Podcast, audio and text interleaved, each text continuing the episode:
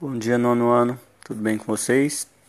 Dando sequência ao nosso conteúdo, hoje vamos falar das mudanças de estado físico da matéria, aulas 5 a 8 do segundo bloco de estudos.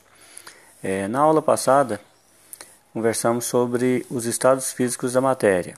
Né? A matéria pode ser encontrada em três estados físicos: sólido, líquido e gasoso. É, mas esses estados físicos eles mudam, eles variam né, do sólido pode passar para o líquido, do líquido para o gasoso, do gasoso pode voltar ao estado líquido, do líquido pode voltar ao estado sólido e assim sucessivamente. Dependendo das condições de pressão e temperatura, que são os fatores ambientais que determinam esses estados físicos. Quais são os processos né, físicos em que isso acontece? A fusão, solidificação, vaporização, condensação e sublimação. Vamos falar de cada um deles.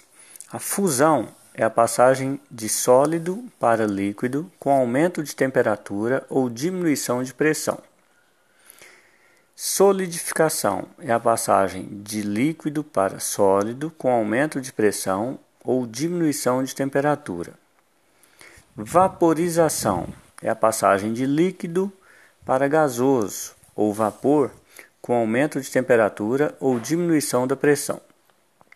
Mas existem três tipos de vaporização: a evaporação, que é um processo lento que ocorre em temperatura ambiente, a ebulição, que é um processo rápido com formação de bolhas gasosas na massa líquida, e a calefação, que é quando um líquido entra em contato com uma superfície superaquecida. A condensação é a passagem de vapor para o estado líquido com aumento de pressão ou diminuição da, da temperatura. E por fim, a sublimação, que é a passagem do estado sólido diretamente para o gasoso e vice-versa. Aqui algumas observações importantes. Ponto de ebulição é a temperatura em que ocorre a ebulição, ou seja, quando um líquido começa a ferver. A evaporação da água é tanto mais rápida quanto maior for a superfície de contato, maior a ação dos ventos e menor a umidade relativa do ar.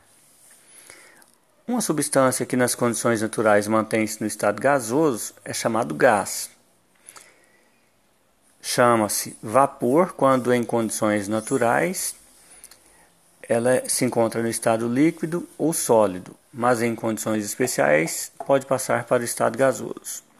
O ponto de ebulição da água nas condições normais de pressão, ao nível do mar, é 100 graus Celsius, ou seja, a água ferve ao nível do mar a 100 graus Celsius.